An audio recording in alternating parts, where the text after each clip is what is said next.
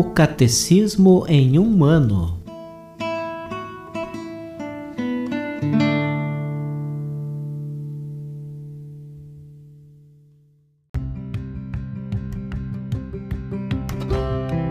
Olá, eu sou Yuri, seminarista da Diocese de Ponta Grossa, Paraná. Você está ouvindo o podcast O Catecismo em um ano Vamos ler todo o Catecismo da Igreja Católica ao longo de 365 episódios. Estamos utilizando a tradução em português apresentada pela CNBB em 2013, baseada na edição típica em latim de 1997. Baixe o plano de leitura por meio de um link que você encontra na página do Instagram O Catecismo em um Ano ou na descrição desse podcast.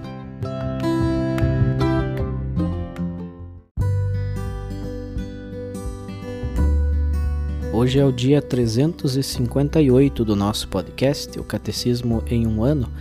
Estamos na quarta e última parte do Catecismo, que trata da oração cristã, na sessão que reflete sobre o Pai Nosso. Hoje faremos a leitura da reflexão do Catecismo sobre o segundo pedido contido na oração do Pai Nosso. Portanto, leremos dos números 2816 a 2821.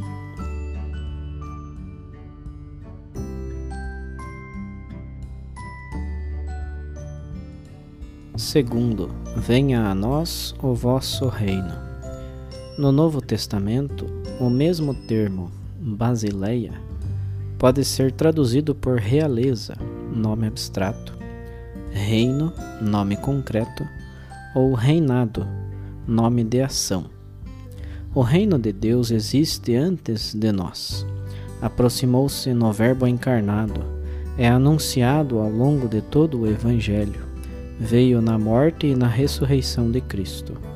O reino de Deus vem desde a Santa Ceia e na Eucaristia ele está no meio de nós. O reino virá na glória quando Cristo o restituir a seu Pai. O reino de Deus pode até significar o Cristo em pessoa, a quem invocamos com nossas súplicas todos os dias e cuja vinda queremos apressar por nossa espera. Assim como Ele é nossa ressurreição, pois nele nós ressuscitamos, assim também pode ser o reino de Deus, pois nele nós reinaremos.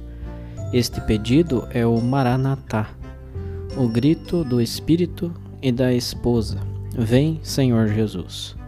Mesmo que esta oração não nos tivesse imposto o dever de pedir a vinda deste reino, nós mesmos, por nossa iniciativa, teríamos soltado este grito, abrasados pela pressa de ir abraçar aquele que constitui o objeto de nossas esperanças. As almas dos mártires, sob o altar, invocam o Senhor com grandes gritos. Senhor Santo e verdadeiro, até quando tardarás em fazer justiça, vingando o nosso sangue contra os habitantes da terra? Eles devem, como efeito, obter justiça no fim dos tempos. Senhor, apressa, portanto, a vinda de teu reinado. Na oração do Senhor, trata-se principalmente da vinda final do reinado de Deus mediante o retorno de Cristo. Mas este desejo não desvia a Igreja de sua missão neste mundo, antes a empenha ainda mais nesta missão. De fato, depois de Pentecostes, a vinda do reino é obra do Espírito do Senhor para santificar todas as coisas, levando à plenitude a sua obra. O reino de Deus não é comida e bebida, mas é justiça e paz, e alegria no Espírito Santo os últimos tempos que estamos vivendo são os tempos da efusão do Espírito Santo. Trava-se, por seguinte, um combate decisivo entre a carne e o espírito. Só um coração puro pode dizer com segurança: Venha a nós o vosso reino. É preciso ter aprendido com Paulo para dizer que o pecado não reine mais em vosso corpo mortal. Quem se conserva puro em suas ações, em seus pensamentos e em suas palavras, pode dizer a Deus: Venha o vosso reino.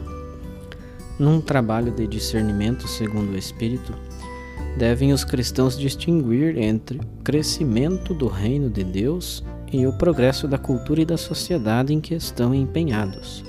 Esta distinção não é separação. A vocação do homem para a vida eterna não suprime, antes reforça seu dever de acionar as energias e os meios recebidos do Criador para servir neste mundo à justiça e à paz. Este pedido está contido e é atendido na oração de Jesus, presente e eficaz na Eucaristia. Produz seu fruto na vida nova, segundo as bem-aventuranças.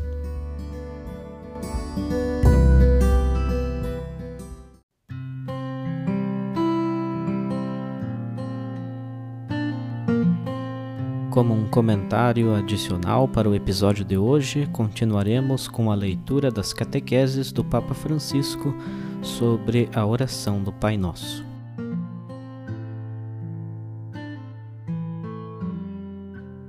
Papa Francisco, audiência geral, quarta-feira, 6 de março de 2019. Catequese sobre o Pai Nosso 9. Amados irmãos e irmãs, quando rezamos o Pai Nosso, a segunda invocação com a qual nos dirigimos a Deus é: Venha a nós o vosso reino. Depois de ter rezado para que o seu nome seja santificado, o crente expressa o desejo de que se apresse a vinda do seu reino. Este desejo brotou, por assim dizer, do próprio coração de Cristo, que deu início à sua pregação na Galiléia, proclamando: completou-se o tempo e o reino de Deus está próximo. Arrependei-vos e acreditai no Evangelho. Estas palavras não são minimamente uma ameaça, ao contrário, são um feliz anúncio, uma mensagem de alegria. Jesus não quer forçar as pessoas a converter-se, semeando o medo do juízo iminente de Deus ou o sentimento de culpa pelo mal cometido. Jesus não faz proselitismo, simplesmente anuncia. Ao contrário, a que ele traz é a boa nova da salvação e a partir dela chama a converter-se. Cada um é convidado a acreditar no Evangelho. O senhorio de Deus tornou-se próximo dos seus filhos. Este é o Evangelho. O senhorio de Deus fez-se próximo dos seus filhos. E Jesus anuncia esta maravilha, esta graça. Deus, o Pai, ama-nos, está próximo de nós e ensina-nos a andar pelo caminho da santidade.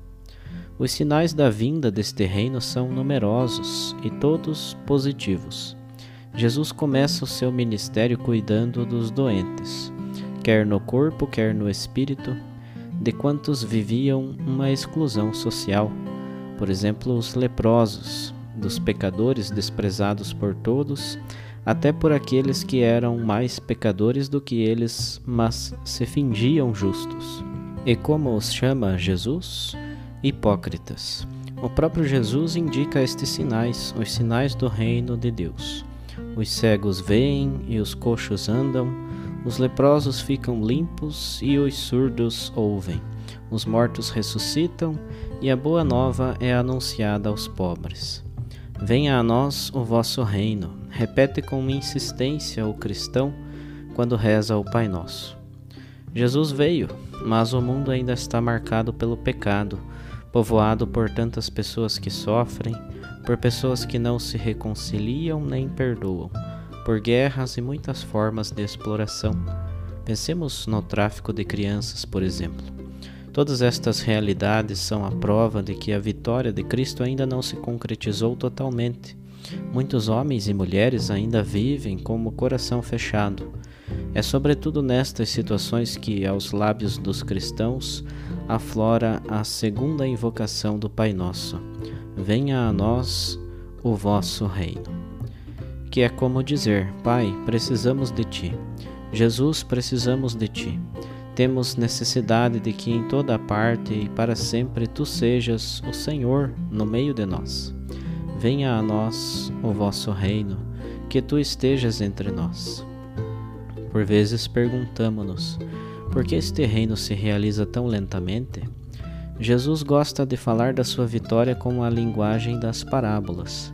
Por exemplo, diz que o reino de Deus é semelhante a um campo no qual crescem juntos o trigo e o joio. O pior erro seria querer intervir imediatamente, extirpando do mundo aquelas que nos parecem ervas daninhas.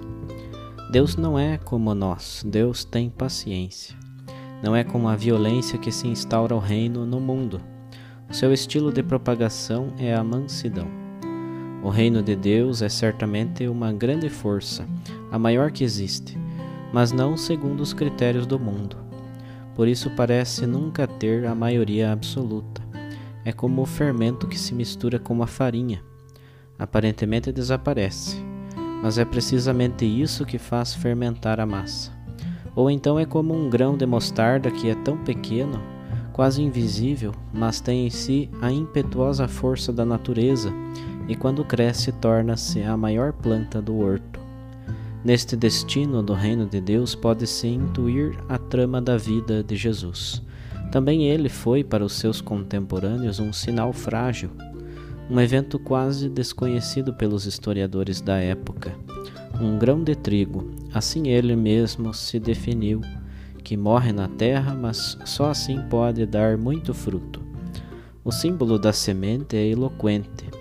Um dia o camponês lança a terra, um gesto que parece uma sepultura.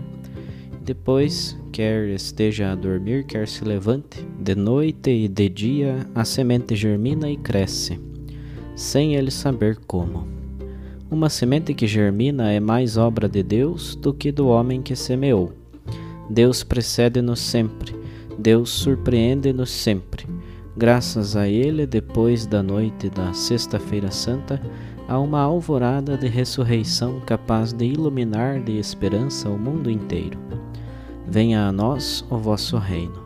Semeemos esta palavra no meio dos nossos pecados e das nossas faltas, ofereçamo-la às pessoas derrotadas e martirizadas pela vida, a quem conheceu mais ódio do que amor, a quem viveu dias inúteis sem nunca compreender porquê ofereçamo-la a quantos lutaram pela justiça, a todos os mártires da história, a quem se deu conta que combateu por nada e que neste mundo domina sempre o mal.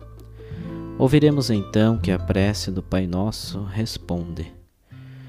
Repetirá mais uma vez aquelas palavras de esperança, as mesmas que o Espírito colocou como selo da inteira Sagrada Escritura. Sim, venho depressa. Esta é a resposta do Senhor. Venho depressa. Amém. E a igreja do Senhor responde: Vinde, Senhor Jesus. Venha a nós o vosso reino. É como dizer: Vinde, Senhor Jesus. E Jesus responde: Virei depressa. E Jesus vem à sua maneira, mas todos os dias. Tenhamos confiança nisto. E quando rezarmos o Pai Nosso, digamos sempre: Venha a nós o vosso reino, para sentir no coração. Sim, sim, venho e venho depressa.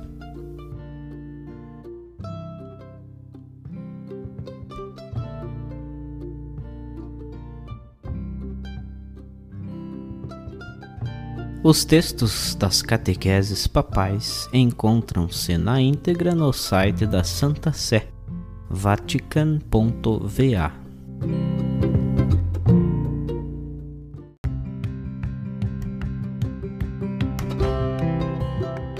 Você acaba de ouvir mais um episódio do podcast O Catecismo em um Ano. Continue nesse bom propósito de aprofundar o conhecimento e a vivência da fé católica e procure participar da sua comunidade. Rezemos por todos que estão fazendo esse caminho de leitura do Catecismo. Até amanhã!